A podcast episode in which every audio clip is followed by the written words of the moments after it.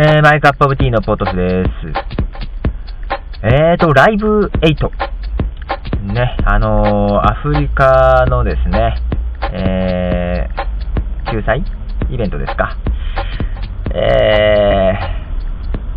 ー、ちょっと調べようと思っているうちに、なんかイベント終わっちゃったみたいですね。あ音楽好きとして失格ですね。iTunes ショックで、と忘れておりました。えー、気づいたら終わってました。で、まあ、ただ iTunes Music Store の中の方でですね、えー、まあなんか特殊のページがあってですね、えー、ロンドンでの公演の、え、2曲がですね、えー、売っておりました。え、せめてもの私からできることと。まあ、きっとこれ、買ったら、そのなんか、行くんでしょ、資金でね。えー、2曲買いました。えー、もうよ、もう、ライブウェイトのことがよくわからないまま、えー、まあ、とりあえずサクッとポチッポチッと、2曲とも買いました。まあ、曲もね、えー、ポール・マッカートニーと U2 による、えー、ビデオの曲ですね。サージェン・ペパー・ローンリー・ハーツ・クラブ・バンド。まあ、これとあと、これはポールだけかな。のロングエンド・ワインディング・ロードですね。2曲。まあね、好きな曲でもあるし、U2 も好きだし、まあ別にいいんですけどね。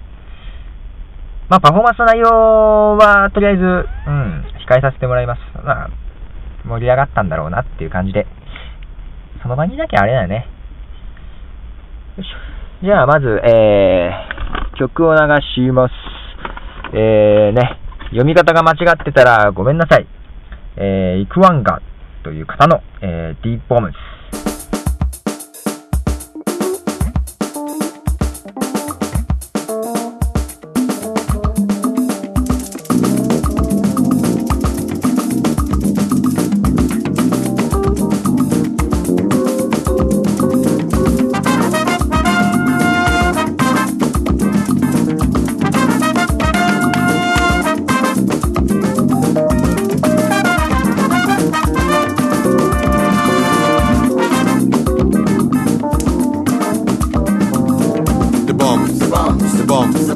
The bombs are made in London. The bombs are made in London, but the bombing is in Congo. The bombing now for Togo. The tanks, tanks, tanks, tanks. The tanks are built in Russia. The tanks are built in Russia, but the shelling now for Angola. The shelling now for Rwanda. The jets, the jets, the jets, the jets. The jets are built in Germany. The jets are built in Germany, but the air raid now for Freetown. The air raid now for Asmara bazooka, bazooka, bazooka, bazooka from New York, oh. bazooka, bazooka from New York, but bazooka not for Liberia, bazooka not for Mogadishu.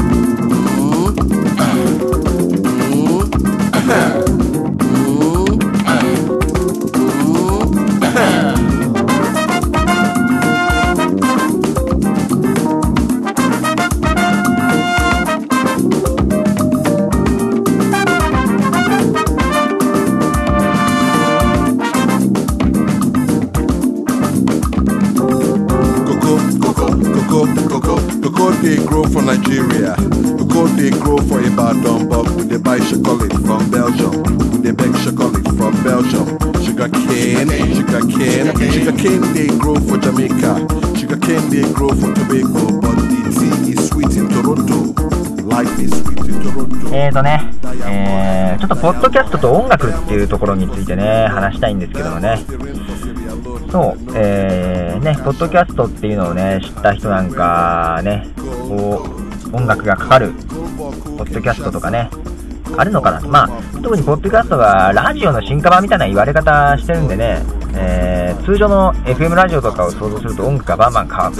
ね、かかってっていうのをイメージしがちだとは思うんですけどね。まあ、僕あんまりラジオの進化版とは思わないんですけどね。えーなんで別に音楽が必須かなっていうところは思わないんですけども、まあ、ただね、音楽好きなもんとしては音楽放送が欲しいなっていうね、ところはありました。ね僕がポッドキャストっていうのは知ったのは、まあ、記事自体見たのは昨年なんですけど、実際どんなもんかなって調べたのは1月、2月あたりなんですよね。その時、まあいろいろ聞いて、やっぱり音楽紹介っていうのは本当少ない感じでした。で、やっぱり喋りが中心になってるのかな。で、ね、あとは自作曲をそのまま流すっていうね。で、音楽紹介も、まあ最後に曲紹介っていうのがあったんですけどね。結構僕みたいにね、バシバシ流してるっていうのはなかった。で、僕のイメージとしてはこういうのが欲しかった。まあないからやるかっていう形で始めました。で、ただですね、まあ基本日本でやると曲流せないのが基本ですね。で、僕も流してるのは、もう直接許可を取ったものか、えー、クリエイティブコモンズっていうですね、えー、まあ何でしょう、動きですかね、ムーブメンムーブメントですかね、えー、それによってですね、ライセンスを提供してるというものです。まあ、どう提供してるかっていうのをクリエイティブコモンズのバッジをですね、え、サイズなんかに貼っておいてですね、まあ、そこからクリックするとライセンス文が見えるんですけど、条件がですね、ライセンスの条件が。えー、まあ、名前を表示してくれとか、えー、商用には使うなとかいうね、まあ、曲によって違うんですけどね、その条件っていうのはね。えー、要はまあ、あれですよ。1日ね、えー、その著作者に、え問い合わせなくても、それ見て、もう直接ウェブに貼っとけば、見ればわかると。ね、使うなり使わないなりっていうのを判断すればいいっていう話でね。で、そう、日本でね、最初ね、曲流したい。まあ、本当はね、あの、メジャーな曲も流したいですよ。あの、ミスチルの新曲とかね、えー、好きなんで流したいんですけどね。あのー、じゃあ、どうすれば流せるのかっていうとですね、あのー、まあ、要は著作者に、あの許可もらわなきゃいけない。まあ、そのステップとして、まず著作者を探さなきゃいけない。で、次に著作者にコンタクトを取らなきゃいけない。ほんでもって返事をもらって許可を得なきゃいけないと。で、流すと。これのね、第一歩目からつまずくんですよ。著作者を探す。で、 JASRACなんかで一括管理は、えー、してる部分もありますけども、それはただね、ラジオとかのね、あの、放送、えー、生生でね、えリアルタイムでやる放送なんかはね、 JASRACで管理できるんですけど、こういう MP3 ファイルっていう形だとね、なんかめんどくさいらしいです。まあそこだけじゃなくて、その元を辿っていかなきゃいけない部分もあるみたいでね。えー、で、アメリカよりも日本の場合は著作者が、あの、一括じゃないみたいで、まあ、もうなんかもうその辺で僕つまずいて、あんまそこからは突っ込んでないですけど、あのめんどくさいみたいです。で、まあコンタクト取るのもめんどくさいじゃないですか。どっちかって言ったらすぐ使いたいじゃないですか。コンタクト取らなきゃいけない。で、返事が返ってこないいですけどね。帰ってこないってことも、まあまああるでしょうし。で、ね、帰ってきたとしても、使うんだったらいくらいくらって言われそうじゃないですか。まあ大抵言われると思います。使用料とかね。そんなんならいいじゃないですか。じゃあってことでね、もう、もう、じゃあもう流さないんだと。特にメジャー契約してるもんなんか流さないと。そうそう、連れのやつがね、ちょっと音楽やってんすけど、 JASRACに曲登録をしてると。で、それをどっかで演奏するとなると許可やらなきゃいけないんですけど、自分の曲なのに JASRACに一回金払わなきゃいけないらしいですよ。まあ、また戻ってくるらしいですけど、なんか一回金払わなきゃ。なんかね、誰のための著作権保護なんだっていう感じですよね。で、まあ、流せないというところでね、もう割り切るしかないと。じゃあもう自分で流せる曲探さなきゃいけないんですけど、まあめんどくさいっちゃめんどくさいんですけどね。そういう意味ではクリエイティブコモンズは、えらい助かります。で、その前にね、クリエイティブコモンズっていうものを知る前にね、まあ、とりあえずあのー、インディーズバンドでね、知り合いのインディーズバンドに、ね、もう解散しちゃ、解散じゃないや、活動停止しちゃってたんですけども、あの CD ね、2枚出してるやつをね、買ってたやつがあるんで、あのライブ見に行った時に買ったやつをね、これから使わせてもらっていい？っていうね、メールを送ったら、いいっすよっていうね、返事が返ってきたんで、えー、その辺を使わせてもらって最初ね、その辺とあとワイヤード CD っていうのでね、自由に使っていいっていうね、これもクリエイティブコモンズに参加したの、まあ、趣旨にさ、あの、表、なんでしょう。その趣旨に、あの、共鳴してっていう感じなのかな。えー、ワイヤード CD っていうところでね、あの何曲か。16曲ぐらいだったかな。あの、曲ありましたんで、その辺を使ってたんですよ。そしたら、あの、クリエイティブコモンズのライセンスで、ポッドキャスト形式で楽曲を配信するっていうね、えー、のもありまして、えー、日本の、それがね、また日本っていうのは嬉しかったんですけどね、日本の GarageBandユーザーズクラブっていうサイトとか、あと海外で Music for iPods とかね、えー、そういうサイトで、ライセンスで提供すると。ですね、その辺であれば、使用することができると。えー、この辺でね、今もう、行くと、結構な曲がありまして、あのー、その辺で配信してるわけです。で、まあ、もう、ね、メジャーな曲も流したいけど、なんかもう今、どうでもよくなってきましたね。なんて言うんでしょう、今、今ね、メジャーシーン、音楽シーン、これ作ってるのは、要は、結局はね、一部の人間じゃないですか。何でしょう、ピラミッド式になっててね、この上の人たち、まあメジャーレベルの人たちが、えー、そうね、えー、才能ありそうな、売れそうなバンドとかね、えー、ミュージシャンとかをね、見つけて、え契約を取ってですね、えそこからまあ、既存のね、マーケティングシステムの中に組み込んで、え売り出していくっていう形で、で、僕たちが聞くと。で、要はそこのね、ピラミッドのトップの人たちがね、見つけないとダメだと。まあ、中にはね、あの、インディーズバンドで、ライブですっごい盛況で、えー、ね、そのライブの噂からね、えー、デビューにっていうのもね、ありますけども、それも結局はあのピラミッドの上の人たちがね、の目に留まって、えー、既存のマーケティングのね、あのシステムの中に入ってこなきゃ、ね、その元々のファンは知ってるでしょうけど、遠い僕たちなんか知らないわけで、えー、要はもうどうしてもそのピラミッドの中に入ってくるわけですね。そうね、僕はポッドキャストとクリエイティブコモンズ、これはね、ちょっとね、面白いなと思ったのはね、今その見つけるっていう作業を一部の人間に任さなくても済むんじゃねえかなと。もうね、もう人海戦術ですよ、もうみんながね、地元のバンドとか、ね、音楽活動をしてる人たち、えー、そういう人たちとね、許可もらってね、あの、紹介していくっていうことをね、していくと。で、その中でね、なんか一つ、ネットワークができてね、えー、なんだろうね、こっからね、まあ、今までの既存のシステムとは違ったところでね、ミュージックシーンっていうのができてくる可能性があるなと。まあ、ここで一つ、まあ、大事なネットワークがね、どう育つかっていうところにはなるんですけども、ポッドキャストにはその可能性が十分にあるなとね。で、今までだとメジャー契約をして、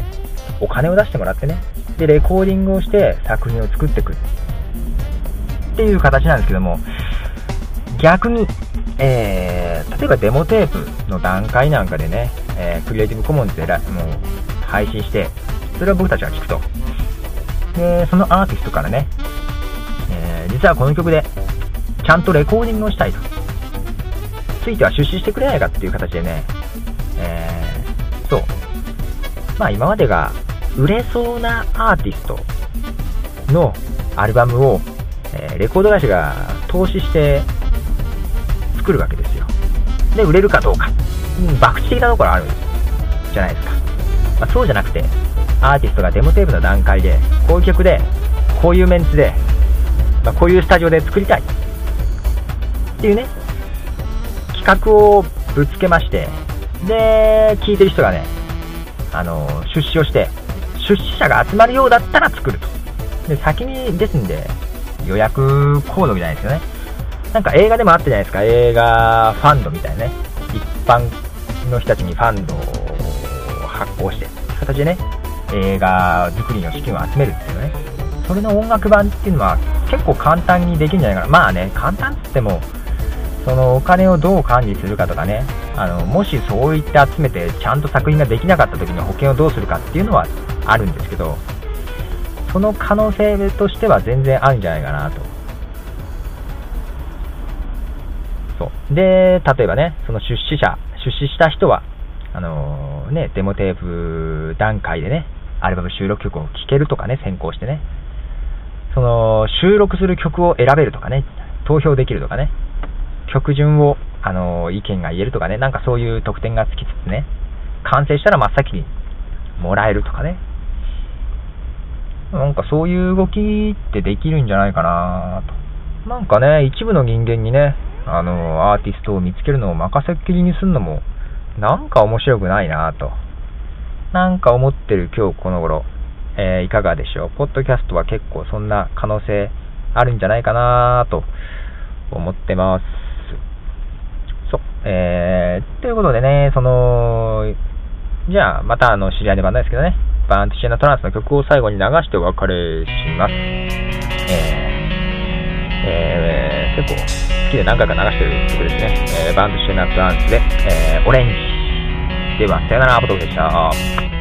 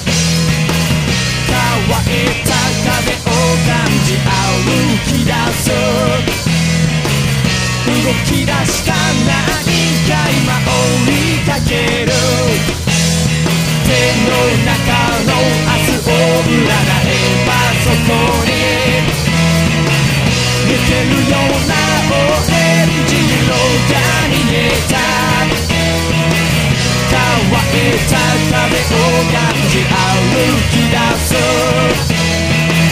動き出したいか今追いかける